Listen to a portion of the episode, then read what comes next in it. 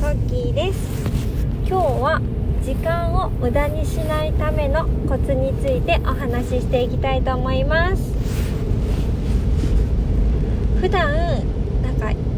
やりやることリストっていうの、まあ、結構立てている方も多いかなと思うんですけどもこうふとした時に例えば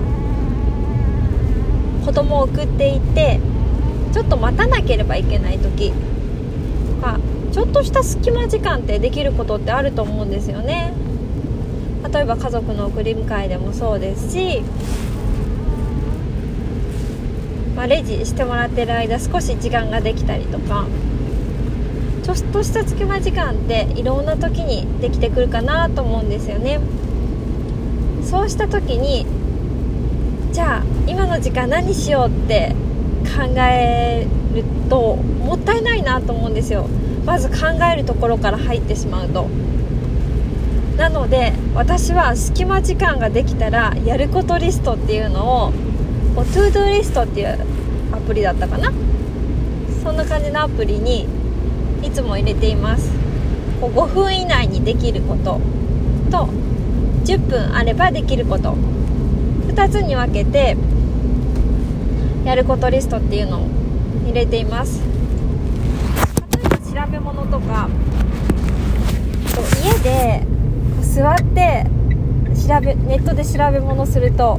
想像以上に時間かかったりいろんなところ見ちゃったりすることないですか？だけどもこう出先でちょっと調べるってだけだとそんなに時間かからないんですよね。もう時間も限られているのでもう打ち切れてしまう打ち切らなきゃいけない状況なのでそんなに時間をかけずに済ませることができるんですよね。だから私は調べ物とかはもうリストに書いておいてこうちょっとした待ち時間に調べるようにしています。本当に私一日の時間の流れの中でやっぱりちょっと無駄だなと思ったのがこの調べ物の時間だったんですよね。もうネットって本当に素晴らしいのでアルゴリズムによってもう関連するもの興味深そうなものがいっぱい出てきちゃうのでもう私もそれにつられてあっちこっち見ちゃうんですよね。もう気になるっていうこの即時欲求を満たすために時間がないって分かっていても時間かかっていてもったいないって分かってても見ちゃうんですよね。なのでわざわざもうそういう環境に持っていかないっていうのが大事かなと思います。もう調べ物は外でもう打ち切らなきゃいけない状況で調べるとか、まあ、もしこうねちょっとこの5分10分の時間の使い方のちょっと話それてしまうんですけどもこのじ調べ物を、まあ、急いでしなければいけない時は時間5分とかにタイマー設定するといいよっていうのは私昔本で読んだことがあってそれを実践していますやっぱりこれ皆さんね多分本に本にもいろんな本に時間術の本にも書いてあるってことは結構皆さんもやりがちなことなのかなと思ったのではい紹介してみました。今回の結論は5分10分隙間時間ができた時に何をするかっていうもうリストを立てておいてこの私のね To Do リストのアプリはこの優先順位をだから例えば星とかで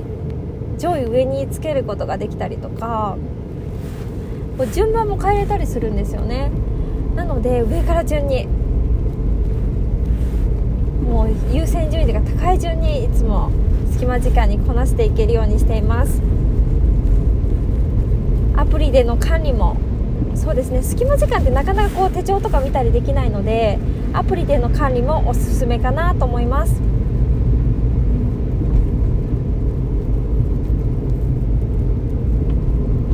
今日はこの隙間時間できた時に5分5分以内10分以内にできるものをリストアップしといて